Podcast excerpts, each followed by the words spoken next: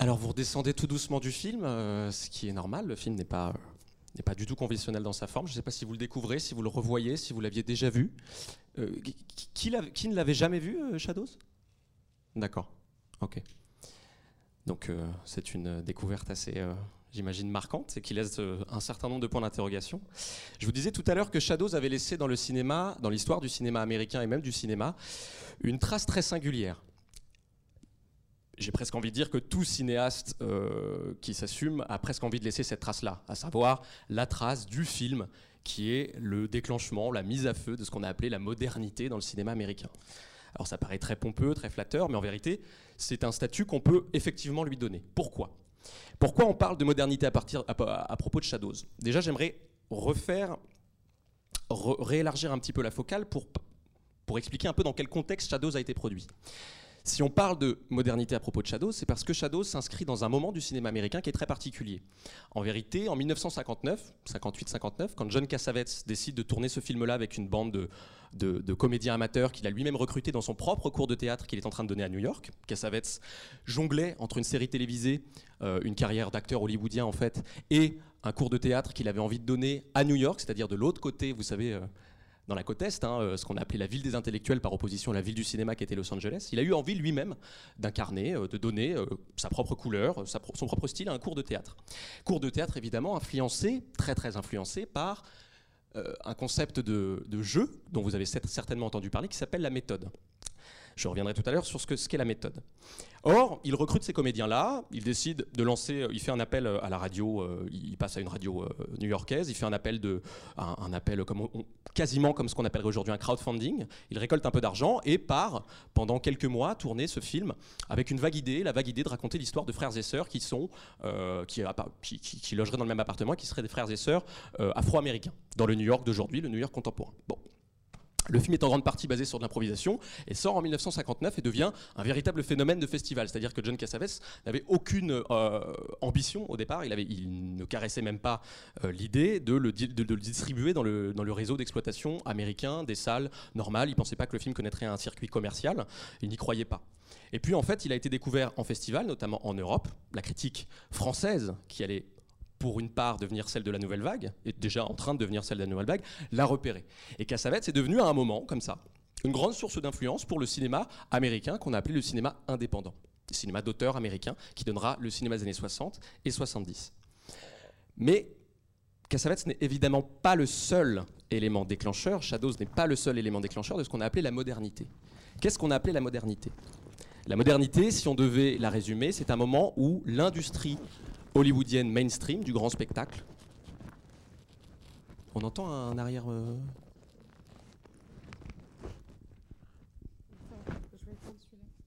ouais, peut-être c'est un moment où l'industrie du grand spectacle hollywoodien est en, perte de vitesse. C'est-à-dire que les, recettes sont de moins en moins bonnes et c'est ce qu'on a parlé d'un Hollywood décadent. C'est-à-dire que à peu près au milieu des années 50 et jusqu'à, euh, disons, euh, Easy Rider en 1969, euh, Hollywood, c'est-à-dire la façon dont on produisait les films en studio avec des majors, a complètement décliné. Et c'est à ce moment-là, en plein milieu de ce déclin, que Shadows est arrivé. Mais il n'est pas arrivé seul, il y avait déjà des signes avant-coureurs. Je dirais que si on devait résumer si on devait parler de trois signes avant-coureurs de la modernité américaine, euh, je on pourrait en isoler trois. Disons que la critique américaine, les historiens du cinéma en isolent trois. Le premier signe, c'est l'apparition d'une nouvelle manière de jouer qui est inspirée de la méthode. C'est donc l'apparition de Marlon Brando. En 1950 apparaît Marlon Brando qui ne joue pas comme les autres acteurs.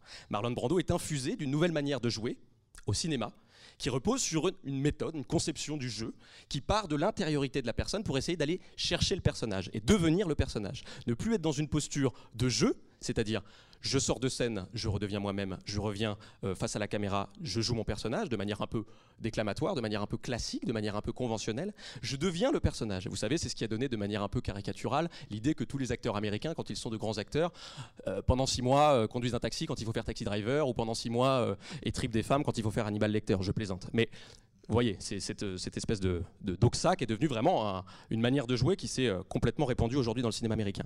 Le premier qui apporte ça, de manière aussi éclatante que ce qu'il a fait, c'était Marlon Brando en 1950. Ensuite, il y a eu évidemment d'autres acteurs qui ont incarné ça à Hollywood, qui ont apporté cette manière de jouer.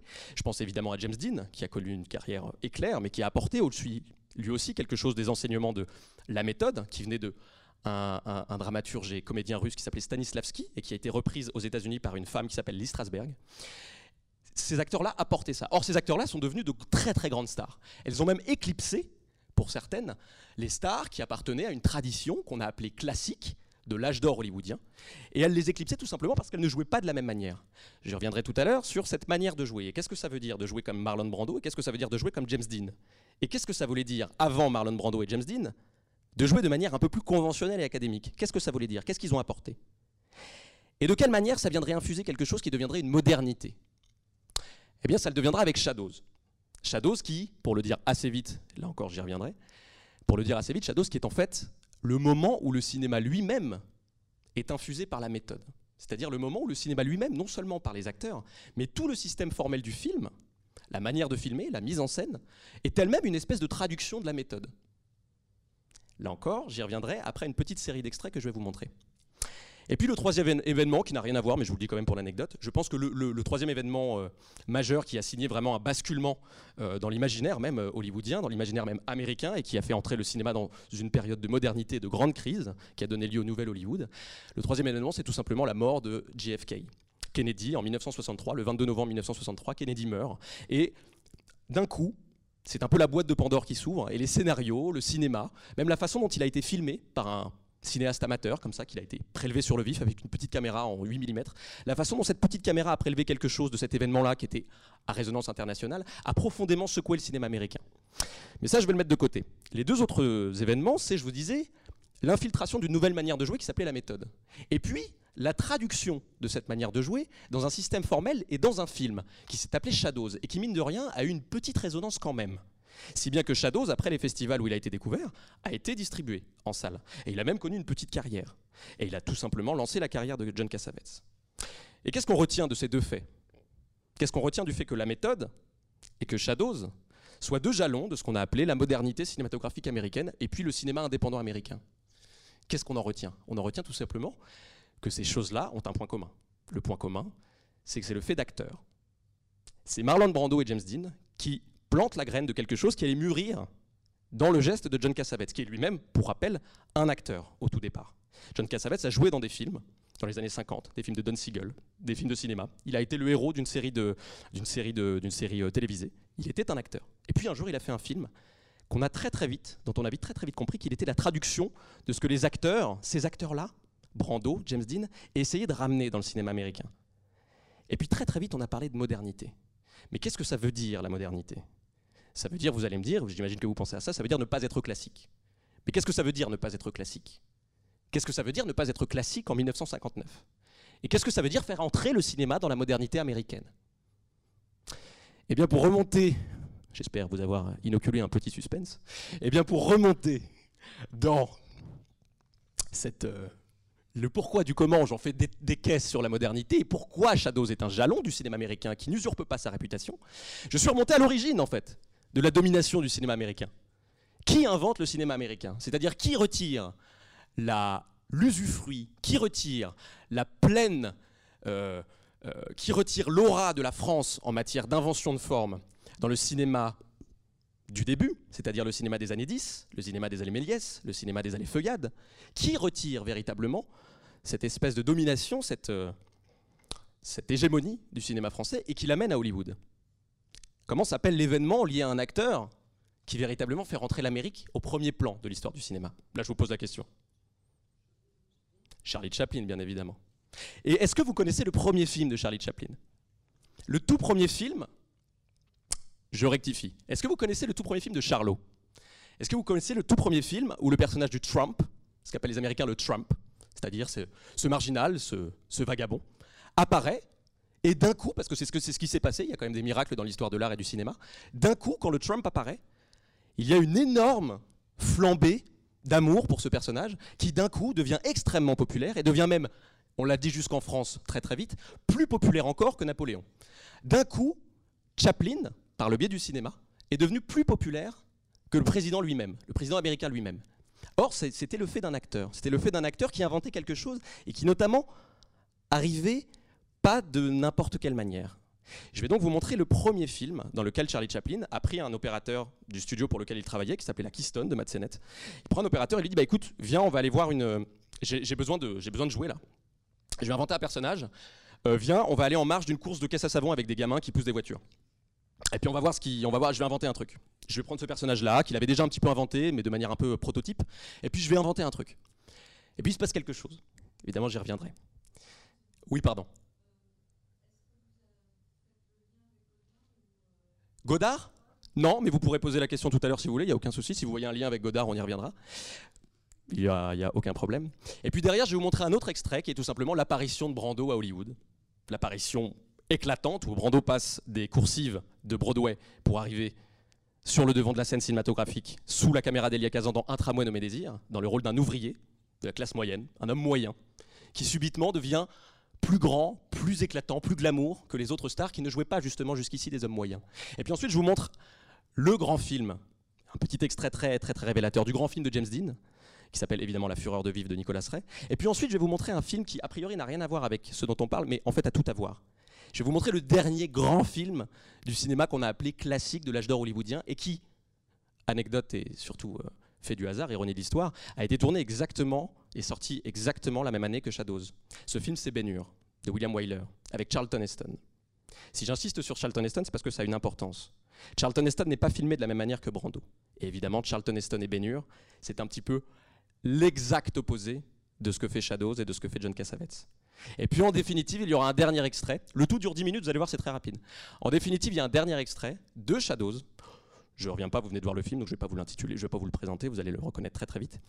Et je vais essayer de remonter comme ça, de Chaplin à Brando, à Dean, à Ben jusqu'à Shadows évidemment, pour essayer de comprendre ce qu'on appelle un geste moderne et ce qu'on appelle et pourquoi ça vient des acteurs. Je ne vous en dis pas plus, si ce n'est que je vais vous demander, et ça va être très frappant dans le Chaplin, de prêter attention à ce que font les acteurs dans le cadre. Quand je dis le cadre, c'est de manière très, très, très, très pragmatique que fait l'acteur avec le cadre de, l'image? Qu'essaye de faire l'acteur dans le cadre de l'image? C'est notamment très frappant avec Chaplin. Je n'en dis pas plus. Je vais donc demander à Vincent de passer la série d'extraits qui dure 10 minutes tout pile quasiment, et puis je reviens juste après avec mon petit micro. Merci à vous. L'extrait de Chaplin n'est pas sonorisé, c'est complètement muet, mais la suite évidemment, il y, y a, le son. Merci Vincent. Oh, ok, je savais pas. Je crois que j'avais pris un extrait sans son.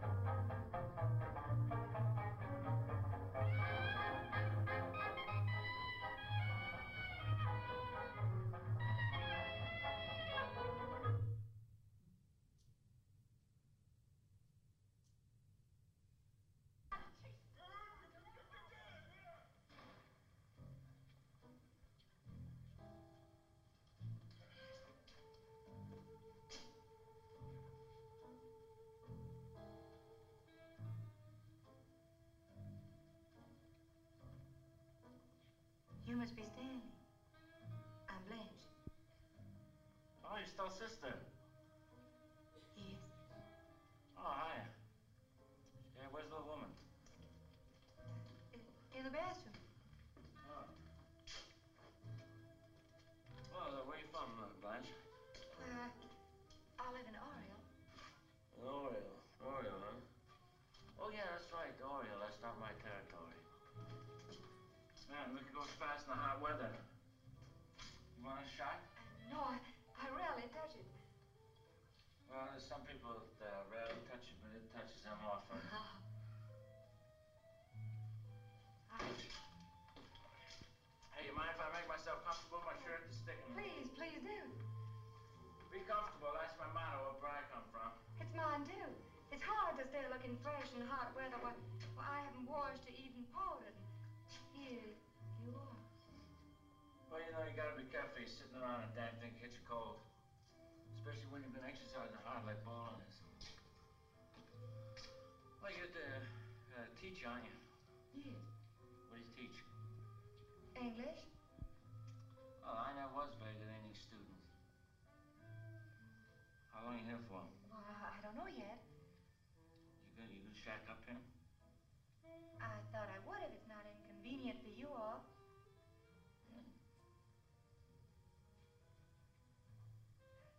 Traveling wears me out. Well, take it easy. Not those cats.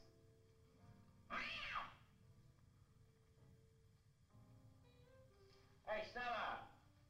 What'd you, what'd you do, fall asleep in there? Huh?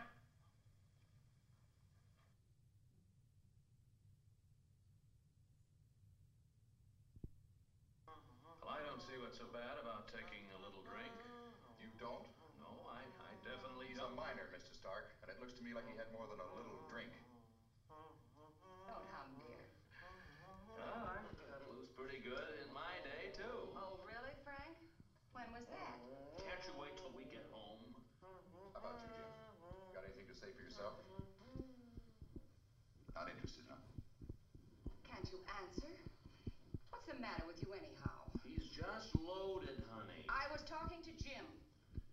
Well, I'd uh, like to just explain. You see, we just moved here, you understand, and the uh, kid hasn't got any friends, you Hey, understand, well, tell and him we why we moved moved into here. it. Will you hold it, Jim? Tell him, why, tell him, man, why we moved here. Will you hold it? You can't protect me. Do you mind if I try? Do you, do you have to slam the door in my face? I try to get to him. What happens? Don't I buy everything you want? A, a bicycle? You get a bicycle. A oh. car? Oh, you buy me many things. No, no. Well, not just buying it. We give you love and affection, don't we? Well, well, then what is it? Was it because we went to that party? Well, you know what kind of drunken brawls those kind of parties turn into. It's not a place for kids. A minute ago, you said you didn't care if he drinks. He said a little drink. You're tearing me apart! What? You, you changes back again! That's a fine way to behave. Well, you know who he takes after. Oh!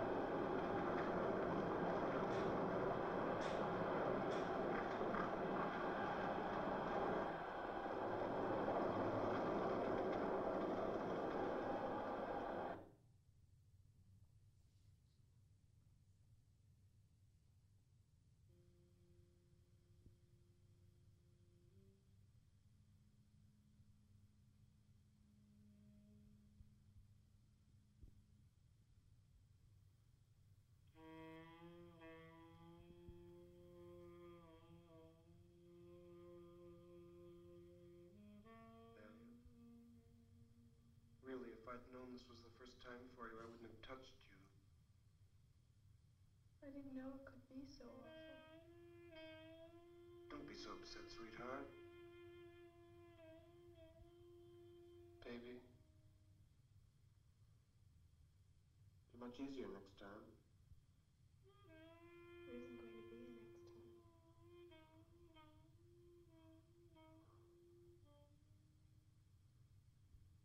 Want a cigarette? Hmm? Come on, have a cigarette. No.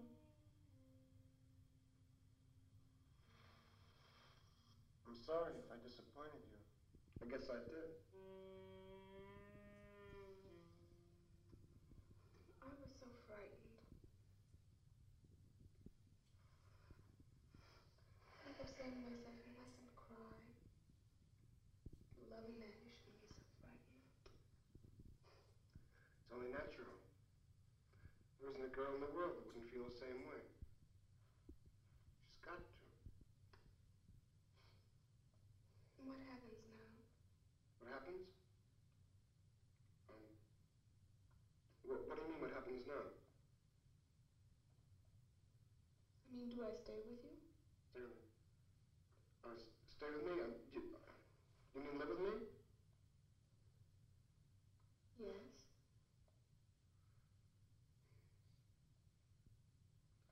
You want to? No. I want to go home. Okay, baby.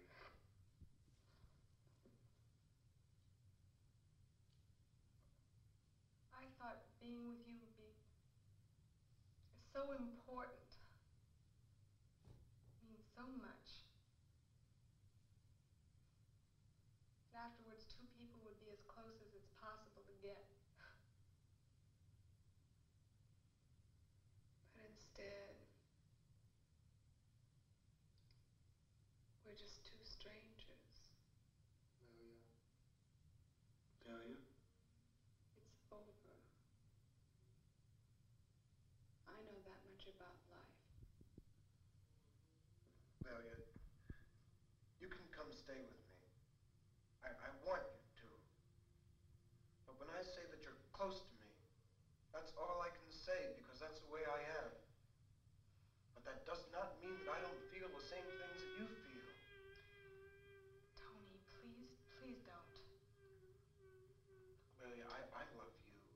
Please don't touch me. Please don't touch me. I want to go home. I want to get dressed now. Please leave me alone. Okay, sweetheart, I'll take you home. Okay, sweetheart, sweetheart, it's okay. I'm with you. I'm with you. I'll take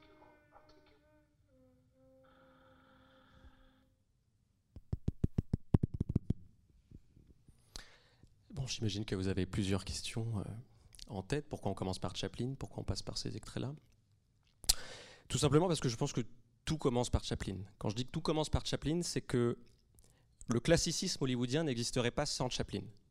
Non pas parce que Chaplin a inventé le classicisme, mais bien au contraire, parce que le classicisme est une réaction contre Chaplin. Je m'explique. Ce premier film-là est le, film-là est le premier film de Chaplin. Or, qu'est-ce qui se passe? Il filme une vraie course dans laquelle il y avait des vrais spectateurs. Il se crée un costume de vagabond, de badaud, d'homme moyen, plus que moyen, même plutôt pauvre, et se fond parmi la, poule- la- foule. Et il demande à des opérateurs de faire semblant de faire un reportage journalistique, vous savez, pour ce qui était mis avant les films, des actualités. Et les gens n'étaient pas du tout au courant. Et Chaplin, en fait, avec évidemment l'accord de celui qui filme, mais personne n'est au courant parmi lui, euh, décide vous l'avez vu au tout début du film, de sortir de la foule pour s'imposer dans le cadre et devenir d'une certaine manière le sujet de force de cette, histoire. Or, le sujet du film, c'est la course. Et qu'est-ce qui se passe quand Chaplin essaie de s'imposer dans le cadre en tant que moyen? Ce qui se passe, c'est que des autorités, l'opérateur, et puis plus tard dans le film, là ça n'est qu'un extrait, hein, le film dure 7 minutes, plus tard dans le film, c'est carrément un policier, un vrai policier qui vient et qui vire Chaplin à chaque fois du cadre, du champ de l'image. À chaque fois, tout le film consiste à voir Chaplin prendre la pose, faire semblant d'être l'objet, le sujet principal, c'est-à-dire digne, c'est-à-dire faire semblant d'être en tant qu'homme moyen digne d'être au milieu de l'image, et se faire renvoyer, puis revenir opiniâtrement. Qu'est-ce que ça raconte? Parce que ça racontait en fait déjà toute Chaplin. Qu'est-ce que ça raconte? Ça raconte qu'en vérité, le cadre de l'image est un espace régi par des règles, est un espace de pouvoir, qui est en quelque sorte l'espace social. Le cadre de l'image, c'est le cadre de la fête bourgeoise, c'est le cadre de la file d'attente et du spectacle, c'est le cadre du cabaret, c'est le cadre du restaurant dans lequel le vagabond n'aura jamais droit d'accès. Le cadre de l'image, c'est le cadre de la société. Et le vagabond est un marginal qui n'a pas le droit. Il n'a pas droit de citer dans ce cadre-là. Il n'a pas droit d'apparaître dans ce cadre-là. Or, miracle du cinéma, ça, ça a fait rire des milliards de personnes dans le monde. Et Chaplin est devenu une méga star. Le problème, c'est que Chaplin est devenu une méga star non pas avec d'autres personnages, il est devenu une méga star avec ce personnage-là. Ce personnage de virus, ce personnage de pirate, ce personnage de parasite. Mais qui n'était pas que le parasite de cette histoire et de ces histoires, qui était aussi le parasite de l'Amérique. Parce que la seule image qu'on avait de l'Amérique à ce moment-là, en Europe et en Amérique, l'image la plus connue qu'on avait de l'Amérique, c'était Chaplin. C'était quelqu'un qui sans cesse essayait, en, les ridiculisant, d'infiltrer le cadre de la haute société et des bourgeois dans lequel il n'avait pas le droit d'apparaître. C'est toujours ça, Charlie Chaplin. Jusqu'au Kid, où il lisse un petit peu son personnage, Charlie Chaplin, j'arrive madame, Charlie Chaplin, c'est d'abord un vagabond qui s'incruste et qui n'a pas le droit d'être là. Et comme il n'a pas le droit d'être là, qu'est-ce qu'il fait? J'ai pas été jusque-là dans cet extrait, mais qu'est-ce qu'il fait dans un, qu'est-ce qui se passe dans un Chaplin du début, c'est-à-dire de 1914 à 1921, le Kid? Chaplin arrive dans une célébration, une fête, un mariage, un restaurant où il n'a pas le droit d'être là. On le repère, et puis Chaplin crée le désordre, il sème le chaos. Puisque l'ordre que vous avez créé ne m'appartient pas, mon pouvoir créateur, je vais l'exprimer en semant le désordre, en semant le chaos. Chaplin, c'est quelqu'un qui semait le chaos dans le cadre de l'image, et la plupart du temps dans un cadre bourgeois. Ce qui, vous vous en doutez, ne ravissait pas tout le monde dans l'Amérique, et notamment dans l'Amérique puritaine. Je m'arrête là parce que madame voulait euh, intervenir. Bah, en fait, je trouve que vous parlez de cadre bourgeois, mais je trouve que c'est un cadre aussi hyper populaire parce que très souvent dans les films de Chaplin, il n'y a pas de bourgeois, il y a des, gens du peuple qui sont miséreux même. Mais euh, pour moi, il représente plus euh, une marginalité qui est euh, insupportable quand elle rentre pas justement dans ce cadre cinématographique. C'est-à-dire qu'on peut l'apprécier parce qu'il est comique, parce qu'il est dans le cadre du cinéma, mais dès que on va le regarder hors cadre, ça sera insupportable parce qu'il est fou en, quelque sorte. C'est-à-dire c'est une marginalité qui n'est même pas celle du peuple ou de la pauvreté. C'est un type qui, qui fonctionne complètement hors euh, les règles sociales quel que soit le milieu. Et, là, le fait qu'il soit dans un film, c'est encore supportable. Mais imaginez que vous rencontriez, euh, vous rencontriez euh, Charlot à l'extérieur, euh, bah tiens, sur le cours Julien, peut-être que là, il n'aurait pas eu le même succès. C'est vraiment le fait qu'il soit dans un film qui, qui le rend... Eh bien, madame, je vais même rebondir sur ce que vous dites. Vous avez entièrement raison. Et c'est bien la raison pour laquelle le cinéma américain a créé autre chose pour laquelle le cinéma a créé une invention qui a d'ailleurs fait sa grandeur, et qui est l'antithèse de Charlie Chaplin. C'est-à-dire que ce personnage, vous avez raison, il est insupportablement parasite. Il est au-delà même de la marginalité, il est au-delà de la moyenneté, il est insupportable. C'est un parasite, c'est un pirate, on n'a pas du tout de le voir, on n'a pas envie de le voir. Le problème, c'est qu'il a été extrêmement populaire. C'est-à-dire que Charlie Chaplin, aujourd'hui, vous demandez à des enfants de. J'interviens auprès d'enfants, vous demandez à des enfants du primaire, même dans des, quartiers défavorisés, euh, Chaplin est connu, reste une figure connue. Chaplin a une notoriété, et je ne vous raconte pas la notoriété qu'il avait à cette époque-là, et qui est notamment émergée de ce film-là. Or, qu'est-ce qui s'est passé? Comment le cinéma hollywoodien a, pour ainsi dire, contré ou conjuré Chaplin? Eh bien, le cinéma hollywoodien l'a fait de deux manières. La première, ça a été sous l'injonction des hautes sphères influentes puritaines, ce qu'on appelle la Bible Belt, ce qu'on appelle la ceinture de la Bible, vous savez, le sud américain, et notamment à Washington, comment cette image commençait à très sérieusement intoxiquer l'image des États-Unis dans le monde, mais aussi aux États-Unis. Comment Chaplin devenait en quelque sorte trop populaire, ce corps vulgaire, car c'est ce qu'il est, un corps vulgaire. Ça ne se voit pas dans ce film, mais Chaplin, dans la première partie de sa carrière, a été un corps vulgaire, c'est-à-dire un corps duquel coulent des matières, duquel coule euh, un corps qui scrute, un corps qui mate, un corps qui touche, qui palpe, un corps qui n'est pas très sain, un corps qui arrive dans le cadre pour subvertir. Et cette dimension subversive-là, elle a beaucoup gêné. Et ce qui s'est passé, c'est qu'on a inventé un code. Certains d'entre vous le connaissent peut-être, ça s'appelle le code Hayes. Quelqu'un qui s'appelait Hayes, qui était juriste, Robert Hayes, qui était juriste, a inventé un code de censure hollywoodien qu'il a imposé aux grands studios. Et les grands studios ont appliqué ce code. Il était désormais interdit aux acteurs, aux récits, aux histoires, de raconter certaines choses. En vérité, il était interdit désormais d'être Charlie Chaplin. Il était interdit désormais d'être un burlesque. Il était interdit désormais d'être Fatty Arbuckle. Il était interdit désormais d'être moyen, d'être pauvre, d'être médiocre comme Buster Keaton. Pourquoi? Parce que le cinéma des années 20 était l'âge d'or du burlesque. Et l'âge d'or du burlesque a été, en quelque sorte, le moment où le cinéma américain a hissé sur un piédestal, non pas une statue, non pas quelqu'un d'admirable, mais a hissé l'homme moyen, l'homme burlesque, c'est-à-dire l'homme qui chute, et l'homme qui en chutant fait rire le peuple. Cette dimension très populaire, très vulgaire, pour reprendre les mots euh, qui ont amené à l'épuration, en quelque sorte, du cinéma américain, elle a été contrecarrée par une censure qui a pris acte en 1934, qu'on appelait le Code Hayes. Et qu'est-ce qui s'est passé à ce moment-là? Les studios et le cinéma américain ont mis en avant d'autres stars, d'autres corps, évidemment bien aidés par le sonore. Comme le sonore arrivait, le burlesque n'avait plus forcément sa nécessité. La plupart des grands acteurs burlesques ont décliné à ce moment-là. Buster Keaton en premier lieu. Pas Chaplin, qui a fait résistance, parce qu'il était extrêmement puissant et extrêmement populaire dans le monde. Il a fait résister le cinéma muet en dépit même de l'apparition du sonore. Mais qu'est-ce qu'a inventé, au fond, le cinéma américain? Il a inventé la star. Et si la star s'appelle la star, ça n'est pas pour rien. C'est parce que la star, elle ne vient pas de l'homme moyen. La star, elle tombe du ciel, elle tombe des étoiles. La star, elle est immaculée, c'est un ange, irreproductible, beaucoup plus beau que vous et moi. La star, c'est un, une personne qui n'est même plus une personne. C'est une personne qui est tellement admirable qu'elle est irreproductible. Elle n'est pas comme Chaplin, qui en quelque sorte est un peu la masse grouillante du peuple qui soudain décide de s'inviter dans le cadre.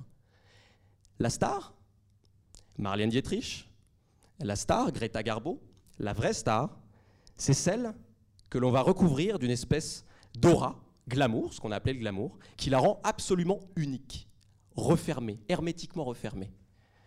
Or la star, à quoi on va la comparer dans la critique? À quoi on va même à quoi on va la, la comparer? À une vestale, à une statue, à une représentation artistique. La star devient véritablement une statue. Le classicisme hollywoodien se comprend d'abord comme la volonté d'amener le cinéma américain à un niveau classique au sens de sa référence au classicisme en art, c'est-à-dire au noble art, au classicisme de la statuaire, au classicisme, au néoclassicisme de la Renaissance, au classicisme qui faisait de la statue non pas une figuration, une représentation de l'homme moyen, mais une représentation de l'homme idéal. La star devient un idéal. Et l'Amérique, en quelque sorte, épure ces images du burlesque en créant des idéaux. Et le cadre ne va plus viser à être, le cadre ne va plus servir à être subverti par l'homme moyen qui rentre dans le cadre. Le cadre va désormais célébrer l'acteur. Le cadre va même rendre ses propriétés exceptionnelles de manière emphatique. Contre-plongée, on va inventer toute une grammaire, toute une, toute une façon de mettre en valeur un corps, toute une façon de mettre en valeur le corps de la star pour la rendre infiniment supérieure au spectateur. Et pourquoi pas idéalement que le spectateur s'identifie à cette star Parce qu'on avait compris que le cinéma était un art très populaire. Dans sa forme terminale, le classicisme hollywoodien s'est mué en académisme. C'est-à-dire que ce qui est devenu la volonté de fabriquer un idéal en image, les années 30-40, est carrément devenu, sont carrément, se sont carrément mués en convention, en académisme. On considère que le dernier grand acteur à résonance internationale de l'âge classique hollywoodien, c'est précisément Charlton Heston. Charlton Heston, il a exactement le même âge que Marlon Brando. Et Charlton Heston n'épouse absolument pas la trajectoire de, Marlon Brando. Charlton Heston ne va pas faire ses études à New York. Charlton Heston est repéré pour son profil d'aigle. Il est repéré pour la supposée euh, grandeur physique et euh, morale qu'il incarne. Et puis il va jouer dans des films euh, classiques, académiques, jusqu'à ce point d'orgue de sa carrière qui s'appelle Bénure. Or, pourquoi j'ai pris cet extrait et pourquoi il m'intéresse cet extrait? Je reviendrai juste après à ce qu'il y avait avant, Marlon Brando et James Dean. Pourquoi je vous montre Bénure? Quel est le motif récurrent en dehors de la course de Bénure? Et à quoi on compare constamment Charlton Heston? Le motif récurrent, je pense que vous l'avez vu, ce sont les statues autour desquels gravitent les chevaux. La course se fait autour d'une espèce de terre-plein qui est euh, cerné de deux énormes statues, deux statues monumentales. Or, cette monumentalité-là des statues, cette monumentalité du bronze, cette, monumentalité-là, c'est la monumentalité formelle du film. Et c'est la monumentalité aussi de Charlton Heston, qui ici est un héros quasiment comparé à, euh, à, une, une, figure divine. Charlton Heston est hissé au rang de statue On compare Charlton Heston. D'ailleurs, le manichéisme du film se traduit jusque dans les choix de la mise en scène. À quoi voit-on que Charlton Heston est un pauvre homme destiné à, euh, un destin immense et que son concurrent est un méchant? On le voit à la couleur des chevaux. Ce manichéisme-là, cette vision extrêmement tranchée, extrêmement puriste des choses, se retransmet à tous les niveaux de la mise en scène. Les chevaux de Charlton Heston sont blancs, les chevaux de son adversaire sont noirs. Son adversaire a un jeu extrêmement caricatural, il est le méchant. Et Charlton Heston a un jeu qui est censé exprimer la dignité, un idéal, un idéal héroïque. L'héroïsme de Charlton Heston existe encore en 1959. Et de fait, Ben Hur va faire d'ailleurs, euh, c'est le blockbuster de l'année, c'est le Avenger si vous voulez, c'est le film qui va rafler le plus de spectateurs. Le problème c'est que c'est le dernier, c'est à peu près le dernier. C'est la dernière immense production hollywoodienne, babylonienne, qui va maintenir un semblant d'illusion quant aux grandeurs économiques notamment d'Hollywood et même du système formel du classicisme. Parce que la même année, qu'est-ce qui se passe? La même année, il y a un acteur, John Cassavetes, qui vient exactement du même endroit que Marlon Brando et James Dean. Et est-ce que vous avez remarqué, peut-être qu'aujourd'hui on n'est plus aussi sensible à leur manière de jouer, mais à l'époque c'était vécu comme quelque chose d'extrêmement violent par la critique, la façon qu'avait Marlon Brando de marmonner, la façon qu'avait Marlon Brando de jouer avec un chewing-gum, la façon qu'avait Marlon Brando d'être un homme moyen qui imite le cri d'un chat. Est-ce que Charlton Heston dans Ben Hur imiterait le cri d'un chat? Non. Charlton Heston, c'est celui qui dresse et qui dirige huit chevaux d'un coup qui sont blancs et qui sont parfaitement dressés. Ça, c'est Charlton Heston. Marlon Brando, c'est l'ouvrier moyen. Évidemment, ultra sexy, et c'est la raison pour laquelle Marlon Brando a été la première égérie de la méthode. hein. Marlon Brando, c'est pas n'importe qui. hein. D'ailleurs, on se souvient en voyant là Marlon Brando que Brad Pitt n'a rien inventé. Mais Marlon Brando, il arrive avec une manière de jouer. Une manière de jouer l'introversion, une manière de jouer un personnage qui est certes beau peut-être euh, physiquement, mais qui ne va pas cesser pendant tout le film de se dégrader. Il va crier, il va gueuler, il va ce que la, critique à l'époque euh, assimilait à un jeu d'alcoolique. Marlon Brando a un jeu d'alcoolique, il marmonne, il a un jeu féminin, il a un jeu qui n'est pas viril. Marlon Brando n'était pas la virilité. Et Marlon Brando a été fusillé par la critique pour son rôle dans euh, un tramway nommé Désir, merci d'Elia Kazan. Il a été fusillé par la critique traditionnelle euh, cinématographique. Évidemment, en France, on a relevé qu'il se passait quelque chose. Et puis même dans la critique pointue américaine, on avait aussi relevé qu'il se passait quelque chose. Et derrière, cinq ans plus tard, là, Marlon Brando, on est en 1950 ou 51. Quatre ans ou cinq ans plus tard, James Dean apparaît. Va encore plus loin. James Dean, c'est le marmonnement incarné dans un, dans un adolescent qui, de fait, ne peut pas incarner la grandeur idéale qu'on a essayé de donner aux personnages hollywoodiens classiques. James Dean arrive avec sa beauté aussi, qui va devenir iconique, et notamment rehaussée par le fait qu'il va mourir dans des conditions dramatiques, tragiques, pardon. Mais James Dean, il arrive avec une manière de jouer et une manière de se placer dans le cadre et une manière d'incarner la prostration, quelque chose d'absolument inverse à l'idée de grandeur qu'on essayait de faire incarner aux acteurs, qui va profondément aussi choquer la doxa cinématographique, la critique cinématographique. Et d'ailleurs, si vous regardez la façon dont il est filmé et la façon dont le cadre, et notamment les angles, représentent ses parents, qui sont une présence extrêmement euh, imposante, extrêmement ombrageante sur lui, et la façon dont il est prostré, et dont peu à peu dans la séquence il se recroqueville sur lui-même, c'est en quelque sorte une espèce de manifeste poétique de la façon de jouer la plus réaliste, la plus vériste possible. Or, ce qu'il y a de très intéressant, c'est que ça se passe dans un cadre de mise en scène qui n'en demeure pas moins, dans un tramway nommé Désir et La Fureur de vivre, toujours respectueux des conventions classiques de mise en scène. Nous sommes toujours dans un cadre plutôt fixe, la caméra ne bouge pas. Nous sommes toujours dans le confort des vérins hydrauliques, des grosses machineries qui supportent d'énormes caméras Panavision. Nous sommes toujours dans de la couleur, notamment chez James Dean. Nous sommes dans un noir et- blanc extrêmement travaillé, extrêmement contrasté. Nous sommes en studio, dans un tramway nommé Désir. Nous sommes au cinéma. Le jeu change, mais la mise en scène ne change pas. La méthode apparaît dans les acteurs. Les acteurs apportent quelque chose qui vient de New York, qui vient des, intellectuels de New York, qui vient de quelque chose qui profondément, vraiment, c'est pas exagéré, hein, la méthode, je veux dire, euh, James Dean et, Marlon Brando, dans les cercles les plus puritains et traditionnels, disons, de la critique, euh, euh, qui avait pignon sur rue, hein, la plupart de la critique était plutôt conventionnelle, euh, on les traitait de... les mots étaient fleuris. Enfin, je veux dire, on considérait que c'était des acteurs qui étaient une injure, une insulte à la virilité américaine. Une insulte à John Wayne, si vous voulez que je vous le dise de manière caricaturale. Une insulte à la statuaire de John Wayne et de Charlton Heston. Et ça n'est pas pour rien que la réponse hollywoodienne à Marlon Brando s'incarne dans des péplums.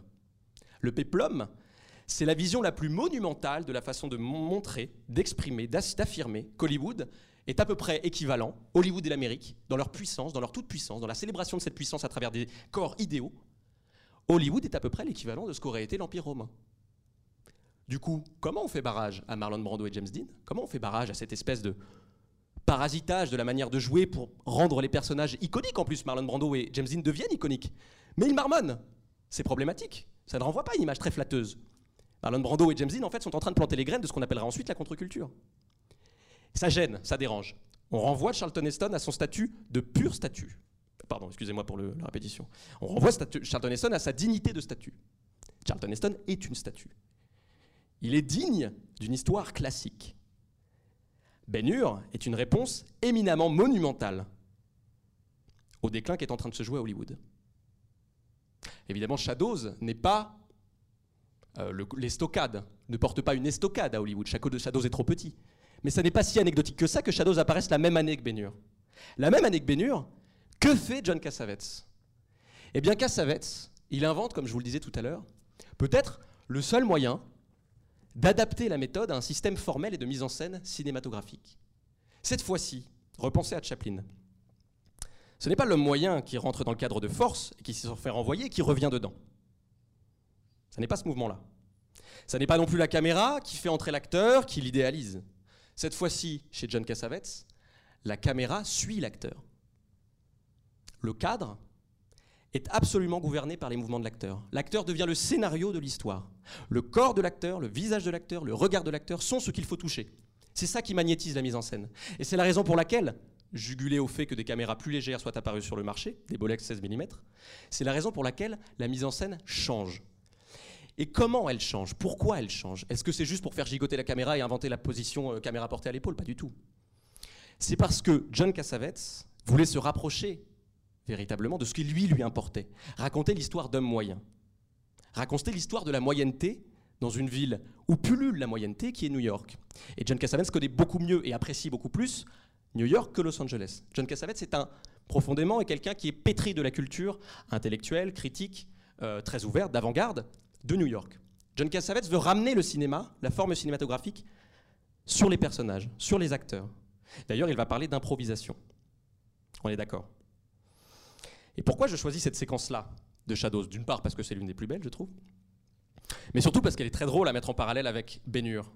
Dans Bénur, on a une dramaturgie de 2h30 qui surplombe littéralement les destinées. On a une dramaturgie avec point d'orgue, retour de point d'orgue, chute, comme si la vie, comme si une destinée pouvait, être, pouvait rentrer dans le schéma classique d'un drame. Comme si la vie pouvait être un drame. Cassavetes dit l'inverse. La vie n'est pas un drame.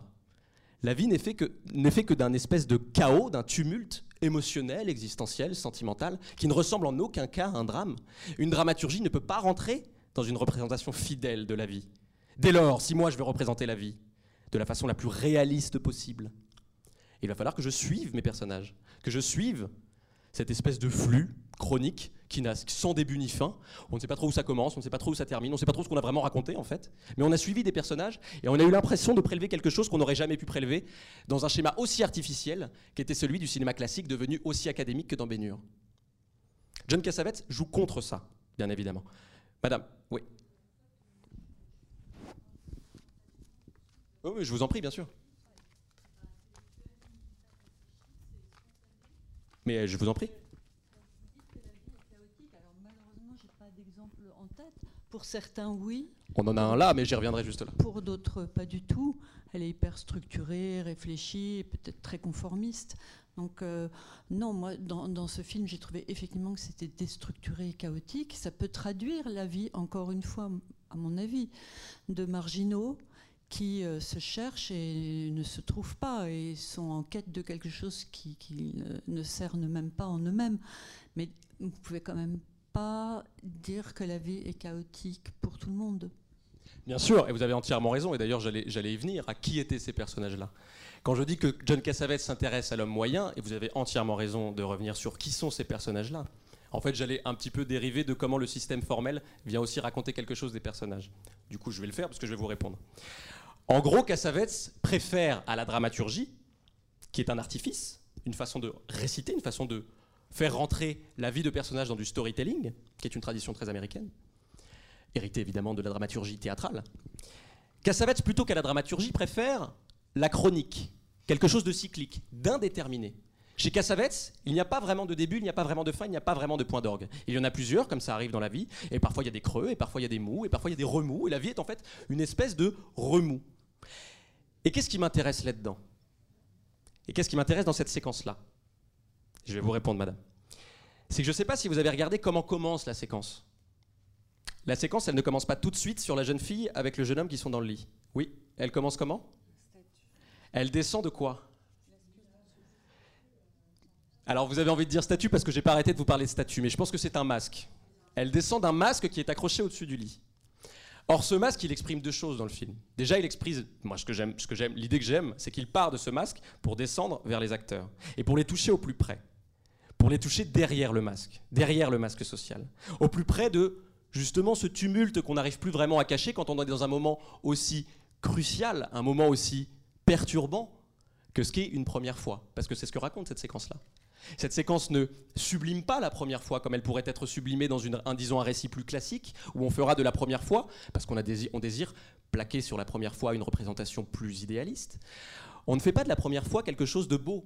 On ne fait pas de la première fois quelque chose de joli et de féerique et de romantique. On fait de la première fois quelque chose de tumultueux, de perturbant. Ce qu'exprime cette séquence, et c'est pourquoi je l'ai montré dans toute sa longueur, où on dit qu'est-ce que tu fais dans mon lit, et puis finalement je t'aime, et puis finalement reste, et puis finalement je pars, est-ce que tu as aimé, je ne pensais pas que ça ferait si mal, je ne pensais pas qu'on pouvait souffrir autant. C'est précisément le chaos émotionnel en plein cœur duquel John Cassavetes a envie de faire son cinéma. Cette séquence-là est très belle parce que l'acte en lui-même, une première fois, qui est visiblement la première fois de la fille mais pas du garçon, une première fois c'est quelque chose de profondément bouleversant. Et Cassavetes a voulu saisir au plus près quelque chose de ce bouleversement-là. Et s'il fait descendre, je ne sais pas s'il le fait pour ça, mais ça m'a fait rire qu'on passe. Enfin, je voulais mettre Bénur avant. Bénur qui ne joue que sur une esthétique de la statuaire, avant ce moment où on chute du masque pour aller derrière le masque. Ce masque-là, évidemment, il pourrait éventuellement renvoyer à une statue, à un masque, à quelque chose de figé, à quelque chose d'idéal, à quelque chose de signifiant au-delà de la personne. Mais là, on redescend sur les personnes, on redescend. Et qu'est-ce qu'on trouve? On trouve un chaos émotionnel, un chaos sentimental. On trouve quelque chose de complètement désordonné. On a euh, un montage qui est un petit peu euh, euh, fluctuant. Enfin, je veux dire, on a un montage qui est un petit peu elliptique. On ne sait pas trop pourquoi la scène est, tournée comme ça, et montée comme ça, pardon, ni tournée d'ailleurs. On essaie d'aller derrière le masque, toucher avec l'œil de la caméra la peau des personnages, pour aller précisément dans ce chaos-là. Ce chaos qui, en 1959, n'était absolument pas celui de Ben qui était une exacerbation sur des modèles très manichéens de l'héroïsme, de l'idéalisme. On est ailleurs. Le geste de la modernité qu'invente John Cassavetes, c'est celui où la caméra, désormais, le cadre, va suivre les acteurs, va suivre les personnages, va suivre les figures. Et il va les suivre en tant que personnage moyen. Et pourquoi ça m'intéresse, et c'est là que je vais vous répondre, madame, pourquoi ça m'intéresse ici? Parce qu'en fait, cette scène, elle va quand même avoir une répercussion dramatique dans le scénario. C'est que cette scène, c'est une première scène d'amour qui va sceller une histoire qui commence l'aurore d'une histoire. Ils vont rester ensemble finalement. Or, ce qu'on ne voit pas forcément dans ce noir et blanc, euh, moins précis forcément que celui de Elia Kazan avec Brando qui bénéficiait d'autres moyens, ce qu'on ne voit pas forcément, et le, le film en joue énormément, c'est que l'indétermination du récit, l'indétermination du régime narratif, c'est-à-dire de la manière de raconter l'histoire, elle se traduit aussi sur les personnages. Qu'est-ce qu'on raconte ici? On raconte l'histoire d'une fratrie qui précisément ne sait pas vraiment comment se situer dans cette société. Et même d'une fratrie, c'est ce que je trouve très beau, où tous les frères et sœurs n'ont pas la même gamme de couleurs.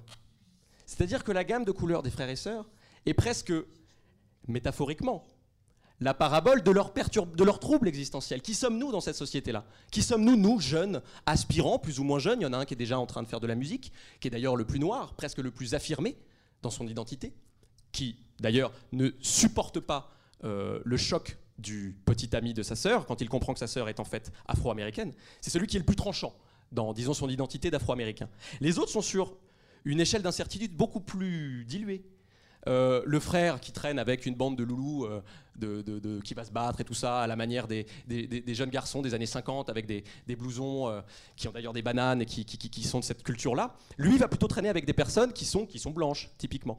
Elle, la sœur, va même se faire passer pour blanche. La sœur va aller jouer de cette ambiguïté-là pour essayer, pourquoi pas, d'infiltrer des cercles. Des cercles dans lesquels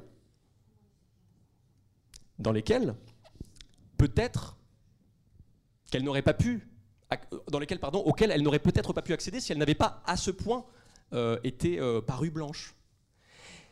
L'indéterminé de la mise en scène, cette espèce de régime d'indétermination formelle de la mise en scène de John Cassavetes, se répercute évidemment sur les personnages. Et c'est ce qui fait de Shadows un si beau film, et c'est ce qui fait d'ailleurs de Shadows un si beau titre. C'est qu'on est dans une espèce de chaos non seulement émotionnel, mais une espèce de chaos identitaire qui vient évidemment porter un coup fatal à ce qu'avait été érigé pendant 30 ans de cinéma américain autour de l'identité américaine, autour de ce qu'est un homme, ce qu'est une femme, ce qu'est un Américain en fait. Un Américain, c'était John Wayne. Un Américain, c'était Charlton Heston. C'était ça qu'on avait envie d'adresser au monde. Parce que vous n'êtes pas sans savoir que ce qui se passe dans les images d'Hollywood, c'est évidemment le reflet de ce qu'on aimerait renvoyer de soi-même quand on est américain. L'Amérique s'est énormément identifiée à ses propres images. Énormément. Et c'est la, raison pour laquelle la contre-culture et le flou idéologique et identitaire qui va se jouer après la mort de Kennedy avec le Vietnam va se répercuter formellement dans le cinéma. John Cassavetes, de manière complètement précurseur, le terme de précurseur n'est absolument pas galvaudé pour John Cassavetes, John Cassavetes, de manière complètement précurseur, anticipe les bouleversements sociaux, formels, esthétiques, qui vont avoir lieu dix ans après lui dans ce qu'on a appelé le Nouvel Hollywood. Le, Nouvel Hollywood, vous savez, commence de manière, a été nommé et a commencé de manière euh, éclatante avec Bonnie and Clyde d'Arthur Penn en 1967. C'est-à-dire que c'était un film qui, dans sa mise en scène, dans sa crudité, dans la frontalité de l'expression de la violence, affirmait quelque chose d'autre et qui, contrairement à Shadows, faisait quasiment autant de résultats au box-office qu'un blockbuster, des années baignures. Or, tout le système hollywoodien s'est effondré. Il s'est effondré et il a confié des budgets qui étaient ceux des grands films hollywoodiens académiques à des jeunes auteurs. Des jeunes auteurs qui se sont d'ailleurs référés à John Cassavetes. Et ce qui est assez amusant d'ailleurs, c'est de voir que les Martin Scorsese, les Coppola, euh, les Brian De Palma, qui n'est pas du tout euh, une Cassavetes n'est pas une référence pour Brian De Palma, mais ce qu'a fait Cassavetes a permis aussi à toute cette génération-là de faire du cinéma. Tous ces, réalisateurs-là ont trempé avec les studios pendant les années 70. C'est-à-dire que c'est les studios, c'est les majors qui ont produit ce, cinéma-là. Véritablement, le nouvel Hollywood, c'était devenu le nouveau cinéma officiel. À la Paramount, à euh, la Fox, à Universal, on produisait Scorsese. Je ne sais pas si vous vous rendez compte, en 20 ans, euh, le fossé qui s'est creusé entre Ben et Mean Streets, ou Taxi Driver. Eh bien ça, pile poil entre les deux, au même moment de, de Ben John Cassavetes y est pour quelque chose. Et évidemment, le cinéma de John Cassavetes, le moment où il va prendre, disons, sa dimension la plus subversive est un mot fort, mais sa dimension la plus iconique et sa dimension, le moment où le geste de Cassavetes va véritablement s'épanouir, c'est quand il ne va plus simplement filmer des hommes moyens qu'on n'identifie pas vraiment, mais quand il va filmer sa propre femme, Gina Rollins. Or, ce que je trouve très très beau, moi, chez Gina Rollins, c'est que c'est un corps, c'est un visage, c'est une chevelure, c'est une prestance que l'on aurait très bien pu retrouver si elle, avait, si elle était née non pas en 1930, mais en 1915, qu'on aurait très bien pu retrouver dans le système hollywoodien classique. C'est une femme qui aurait pu être, c'est une actrice, pardon, qui aurait pu être actrice hollywoodienne d'une major et être une grande star. Or, elle s'est retrouvée, par amour, par carrière, par passion artistique, à jouer dans Une femme sous influence, Faces, Love Stream, euh, Husbands, non, je sais plus, euh, Mini, Mini and Moscovitz. Elle s'est retrouvée à jouer dans les films de John Cassavetes. Et c'était. Il y, a cette chose très très belle, non seulement de voir Cassavetes dans Shadows inventer un cinéma qui va parler de gens qui ne savent pas vraiment, qui vivent dans un chaos, émotionnel et identitaire, c'est très très beau. Mais quand ça devient une manière de faire tomber le masque d'une actrice qui aurait très bien pu être une actrice hollywoodienne et donc n'être qu'un masque. N'être que cette figure idéale, irreproductible, glamour, que Gina Rollins aurait absolument pu être dans les années 40. Venir subvertir là, ce personnage-là, cette figure-là, précisément dans des rôles d'hommes moyens, de femmes moyennes. Quand je dis moyen, ça ne veut pas dire moyen dans ses dispositions, ça veut dire moyen qui émerge d'un milieu qui est un milieu ouvrier, qui est un milieu de la classe moyenne, quand je parle de moyenne, euh, moyenneté, ça n'est, pas, absolument pas pour dire que les les, personnages de John Cassavetes ne sont pas aussi beaux que les personnages idéaux du cinéma classique, bien évidemment. C'est pour dire que Cassavetes pose son regard sur ces personnes-là, pose ce regard sur cette Amérique-là. Cette Amérique qui, dans son sillage, va bien évidemment faire arriver tout un tas d'autres personnages chez Scorsese, chez Michael Cimino. Si vous pensez à Voyage au bout de l'enfer, Voyage au bout de l'enfer, Robert De Niro vient d'une bourgade euh, où on extrait, où on est, on est mineur, puis se retrouve euh, au Vietnam. Et ce film se retrouve ensuite à remporter l'Oscar 1978 du plus grand film.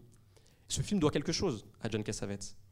Et ce qui est assez, bon, ironie du destin, ce qui est assez beau, et je terminerai là-dessus, c'est qu'en fait, cette espèce de parenthèse subversive, critique, formellement extrêmement productive et extrêmement inspirée qu'ont été les années 60 et 70, avec justement, qui ont été le point d'orgue de la carrière de John Cassavetes, ce moment-là a pris fin brutalement. Et comment il a pris fin?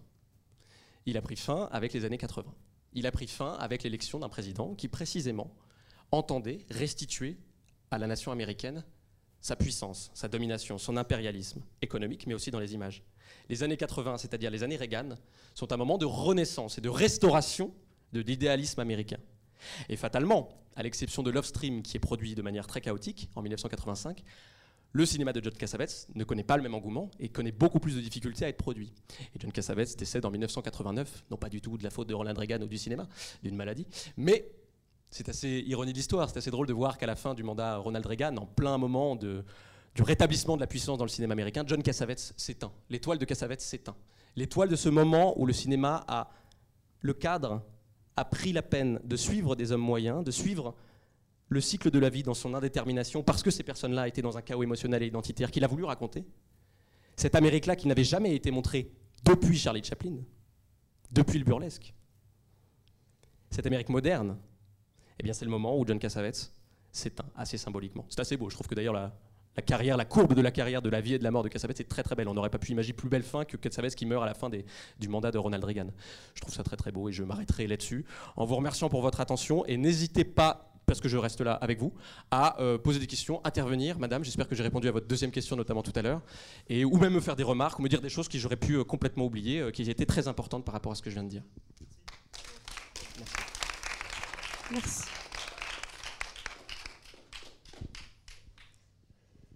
Ah oui, monsieur. monsieur. Une, remarque ou une question, je ne sais pas exactement. Euh, moi, ça m'a quand même fait euh, techniquement, et puis dans la, dans la technique narrative, dans la façon de présenter les choses, le rapport au jazz, à l'improvisation, ça m'a fait quand même beaucoup penser aux écrivains de la Beat Generation. Et il y a deux allusions au moins. Enfin, ne serait-ce que la référence à Charlie Parker, puis à un moment, il y a une petite allusion aux écrivains Beats. Et justement, je voudrais votre avis sur le rapport qu'il peut y avoir entre ce film-là, la manière dont il est filmé, la manière dont, le récit est envisagé, et le type de personnage, et justement les écrivains de la Beat Generation qui sont un, peu, enfin qui précèdent un petit peu cette, euh, période-là mais qui sont complètement contemporains et qui étaient d'ailleurs des, lectures de. Je pense, je, n'ai aucune certitude, c'est pas spécialement le, parallèle n'a pas été tissé, mais vous avez raison de le, signaler. Euh, la Beat Generation, c'est à peu près la fin des années 50 et alors, vous avez signalé quelque chose que je n'ai pas du tout dit, parce que je me suis beaucoup intéressé à la figure de l'acteur, je reviendrai sur la Beat Generation, mais c'est évidemment l'influence du jazz. L'influence du jazz qui est évidemment, qui est au moins à deux niveaux. C'est-à-dire qu'à un niveau purement euh, de ce qui se passe dans l'histoire, puisqu'on a des personnages euh, qui jouent de la musique et qui s'identifient à travers cette musique-là, qui se trouve être une musique dans la sphère, disons, du jazz. La musique du film est écrite par Charles Mingus, qui est un grand jazzman, free jazzman, extrêmement connu, notamment pour son agressivité, sa vivacité, l'absence absolument de tolérance qu'il avait envers le racisme et les saillies racistes qui pouvaient émerger lors de ses spectacles. Et je trouve qu'il y a une part de cette agressivité-là et de ce chaos, de ce trouble, de cette perturbation, de cette anarchie presque dans la façon de raconter, qui est évidemment, je le trouve, et tout le monde l'a dit, hein, c'est pas moi qui l'invente, qui est évidemment très influencée et très assumée de la part de Cassavetes, qui, souvenez-vous à la fin du film, précise qu'il s'agit d'une improvisation. Ce qui est partiellement faux.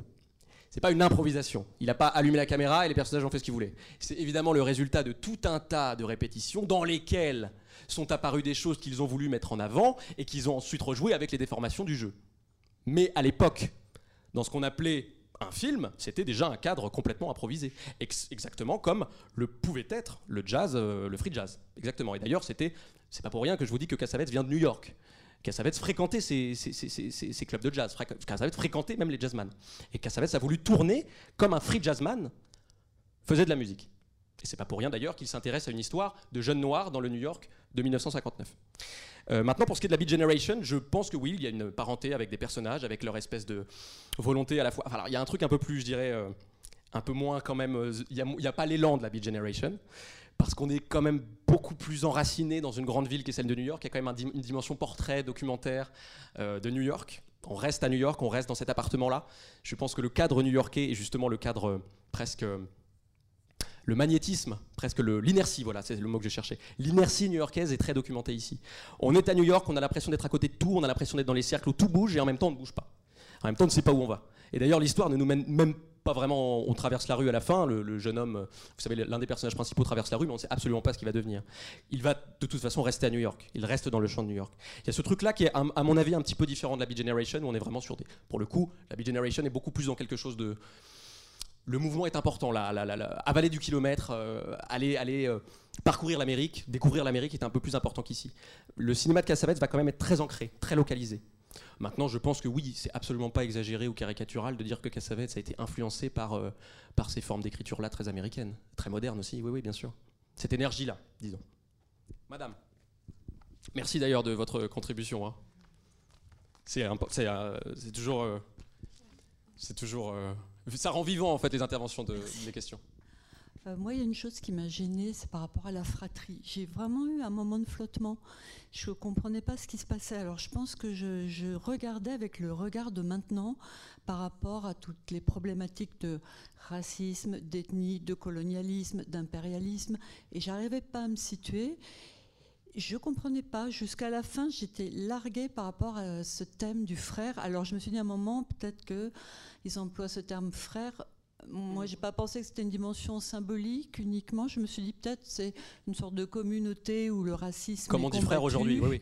Voilà, parce que euh, j'ai trouvé que si à ce moment-là, lui, Cassavet, il utilise cette euh, symbolisation très mm, évidente. Hein, euh, et puis qu'à d'autres moments, au contraire, on est dans quelque chose de flou, on est perdu dans le paradoxe, ce qui fait qu'on est obligé tout le temps de reconstruire derrière lui pour essayer de comprendre. Ça colle pas ensemble. Après, ça m'a fait penser peut-être que c'est euh, dans la déstructuration de l'organisation du film euh, qui est voulu je me suis dit que peut-être c'était, euh, bah, c'est pas grave si ça perturbe, c'est un élément perturbateur qui ne gêne pas parce qu'il ne cherche pas à faire quelque chose de logique. Mais quand même, pour moi, c'était en porte-à-faux avec euh, tout, tout, ce que j'ai pu ressentir de ce film euh, chaotique, effectivement.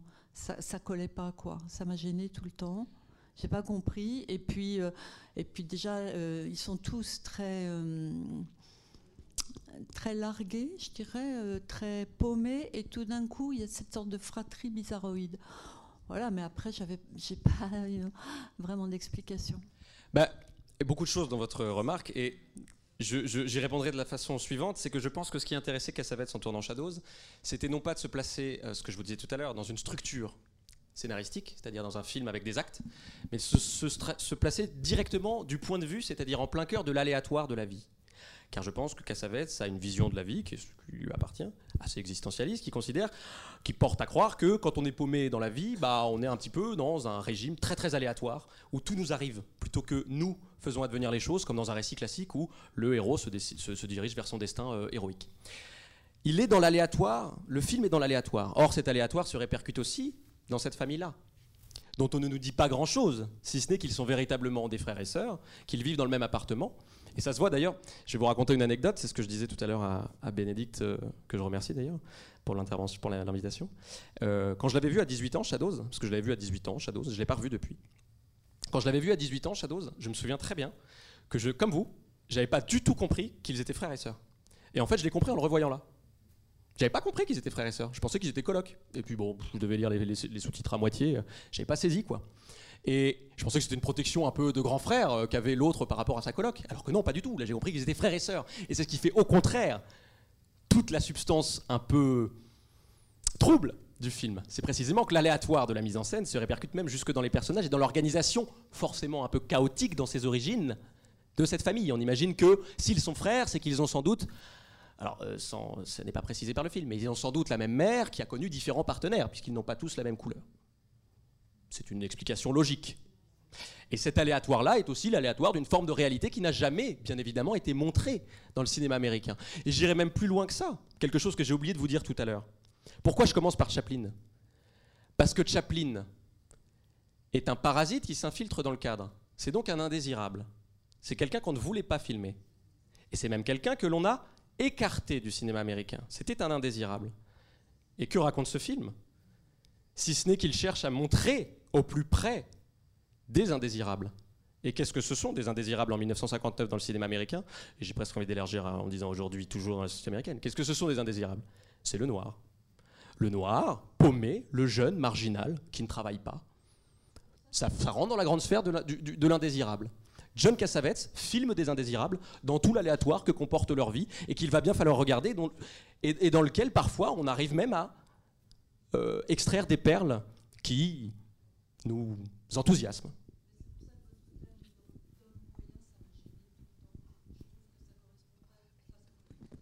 Ah, ici, vous voulez dire? Oui, alors des indésirables. Après, l'homme moyen, c'est disons c'est la classe moyenne. On rentre grosso modo, sans rentrer dans les détails, on, rentre dans la sphère de la classe moyenne. Que ne regardez pas du tout le cinéma classique américain, puisque le cinéma classique américain présentait des divinités.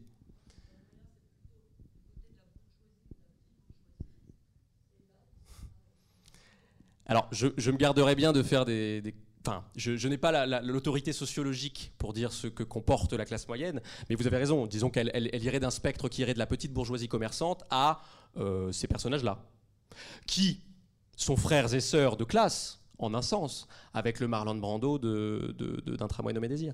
Non pas parce qu'ils sont ouvriers, mais parce qu'ils sont, disons, des frères et sœurs de marginalité. On est dans ce, monde de la marginalité qu'on appelle, je parlais de l'Amérique moyenne, c'était pour évidemment la placer en contraste avec l'Amérique idéalisée du cinéma classique. L'Amérique péplum, si vous voulez. L'Amérique Charlton Heston, qui est filmée comme une statue.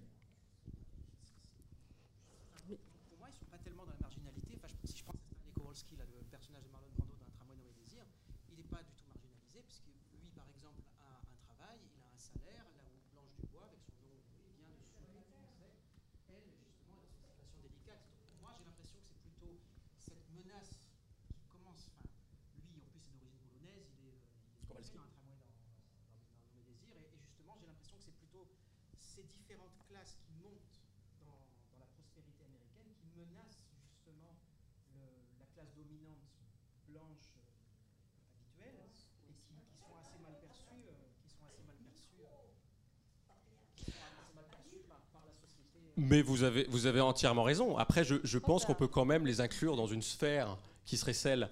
Quand je parlais de marginalité, je ne parle pas forcément de marginalité sociale. Je parlais de marginalité par rapport au cadre, qui est le cadre que de ce, a, ce que l'on désire montrer, ce que l'on désire filmer. Kowalski, Marlon Brando, le prolétaire, l'ouvrier gueulard, qui bat sa femme, qui s'embrouille avec sa bourgeoise de belle-sœur, qui euh, enlève son t-shirt sans faire gaffe, qui reproduit le bruit d'un chat. Aujourd'hui, euh, ce sont des personnages qui, évidemment, qui sont presque d'ailleurs, qui sont maintenant majoritaires dans le cinéma. On filme cette Amérique-là, on filme ce monde-là. Il faut replacer le film dans son contexte. On est en 1950, euh, Eisenhower va être élu. On est juste dans l'après-guerre. On est dans une Amérique qui, après la guerre, qui, sont quand même des années sombres, parce qu'on a envoyé euh, tout un contingent de jeunes gens, euh, l'Amérique a besoin de réaffirmer sa puissance. Le cinéma des années 50, le cinéma des années Eisenhower, disons que pour le caricaturalement euh, le, schématiser, c'est une Amérique qui va faire mettre...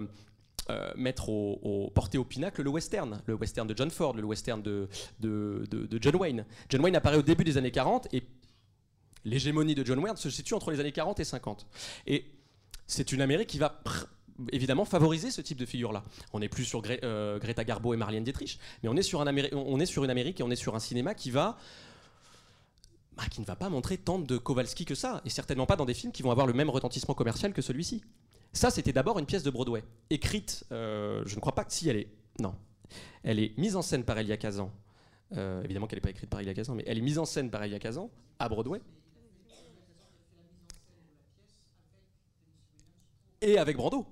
Et avec Brando déjà. Et qui amène tout ce petit monde new-yorkais, c'est une, euh, nuance à apporter, à Hollywood. Et qui amène ce petit monde new-yorkais à Hollywood avec ce qu'il a essayé de mettre en scène au théâtre. Une manière de jouer, un personnage. Ce personnage-là, Kowalski, en 1950, c'est-à-dire 9 ans avant euh, Shadows, euh, j'ai presque envie de dire qu'il a une déflagration, enfin il, fait subir au cinéma américain une déflagration bien plus importante que Shadows. Shadows qui n'a pas eu du tout le succès commercial qu'a eu Un tramway de mes. Un travail de mes a rendu Brando l'icône d'une génération, avec James Dean cinq ans après. Ça n'a rien à voir évidemment avec Shadows. Mais on est quand même dans les prémices d'un cinéma qui va s'intéresser à d'autres personnes, une autre classe sociale, une classe sociale qui n'était pas désirée, non pas dans la société américaine, dans son sens large, bien sûr qu'on la désirait, c'était une classe qui consommait comme tout le monde, mais qui n'était pas désirée dans le cadre du cinéma américain classique, c'est-à-dire dans le cadre du cinéma américain qui répondait à des injonctions idéalistes et qui prétendait faire du corps de la star un corps divin, irreproductible, un corps qui soit précisément l'inverse du corps vulgaire, moyen, désolé de reprendre ce terme, mais moyen parce qu'il émerge de, de l'homme moyen, qui était celui de Chaplin. Je pense que Cassavetes s'inscrit précisément dans une histoire, et sa place n'est pas du tout à, minorer. Cassavetes, de par la tension qu'il instaure entre le cadre, le plan et l'acteur, invente quelque chose qui n'existait pas. Il applique la méthode dans sa mise en scène. Et ça n'est absolument pas anodin que Cassavetes ait été un acteur. Et ça n'est absolument pas anodin que Cassavetes soit passé par l'acteur studio, ayant suivi les cours de Lise Strasberg elle-même, et ayant éprouvé le désir ensuite de créer sa propre école, qui donnera lieu à un film. Oui, madame.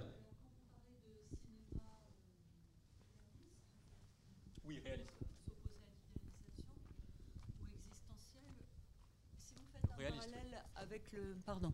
Si vous faites un parallèle avec le cinéma vérité, euh, que je connais très peu d'ailleurs, bah, c'est pas du tout la même façon de filmer, et pourtant les deux prétendent à atteindre plus de entre guillemets vérité ou de réalité que quelque chose de trop idéalisé.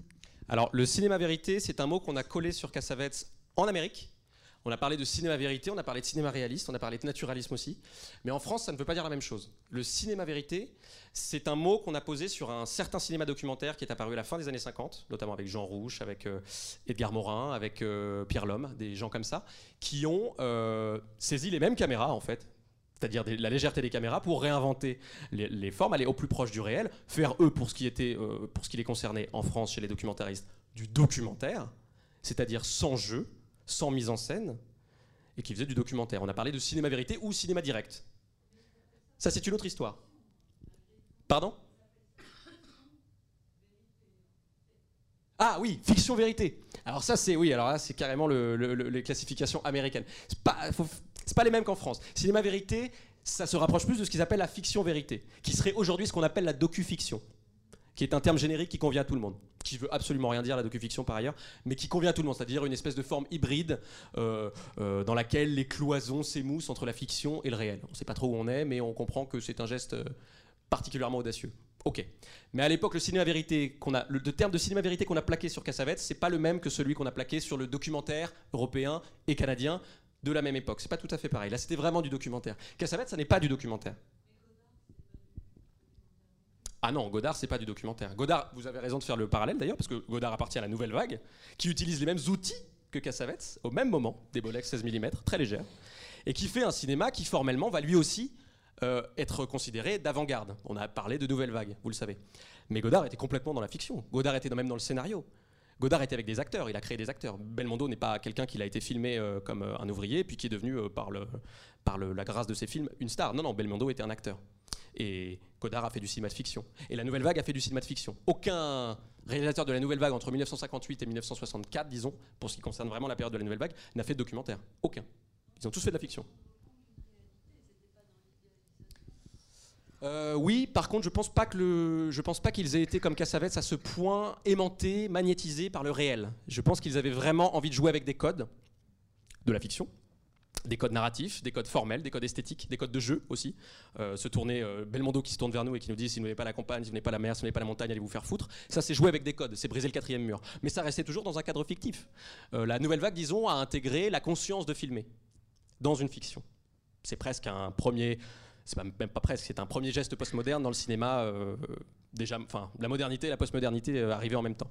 Mais on est complètement dans un régime fictif. Et disons que la place du réel dans ce cinéma-là, que ce soit Godard, Truffaut, Chabrol, Romer, est sujette à caution par rapport à la place que réserve au réel euh, John Cassavetes.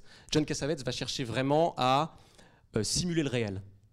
Tandis que les cinéastes de la nouvelle vague, et particulièrement Godard, vont précisément montrer d'autres artifices que ceux de la fiction. Ils vont montrer des artifices qui vont viser à subvertir les artifices, les artifices pompeux, ce qu'ils appelaient les artifices de papa, du cinéma académique, classique, conventionnel, plan-plan. Les artifices narratifs, eux, ils les cassent. Mais ça reste des artifices. Ça reste une, moyen, une façon d'agir par l'artifice. John Cassavetes est beaucoup plus loin. Bon, John Cassavetes, c'est l'antithèse du cinéma artificiel. C'est l'antithèse des artifices de Bénureau. Après, le cinéma n'est qu'artifice, hein, mais c'est l'antithèse de l'artifice le plus monumental, qui s'affirme dans sa monumentalité et dans la monumentalité qui était celle du cinéma américain, qui essayait de montrer que par les on parlait pas de blockbuster, mais c'était déjà ça. Hein, les premiers grands films hyper produits, les super productions babyloniennes. C'était 15 millions de budget, ça. 15 millions de budget, c'est exactement ce que correspond avec les devises euh, euh, rapportées à la valeur d'aujourd'hui, euh, la production aujourd'hui d'un film surproduit numériquement comme Avengers. Ben Hur, c'était le Avengers de l'époque. On était dans l'artifice. Et Cassavetes, ça a été à l'inverse de ça. Ce qui n'est pas le cas de la nouvelle vague française. Merci beaucoup, Adrien. Toujours passionnant de revisiter l'histoire de l'Amérique, de ses obsessions via celle du cinéma à tes côtés. Merci à vous. Et pour Godard, on va bientôt montrer Vivre sa vie le autour du 1er octobre. Donc euh, on y reviendra, mais c'est un autre sujet.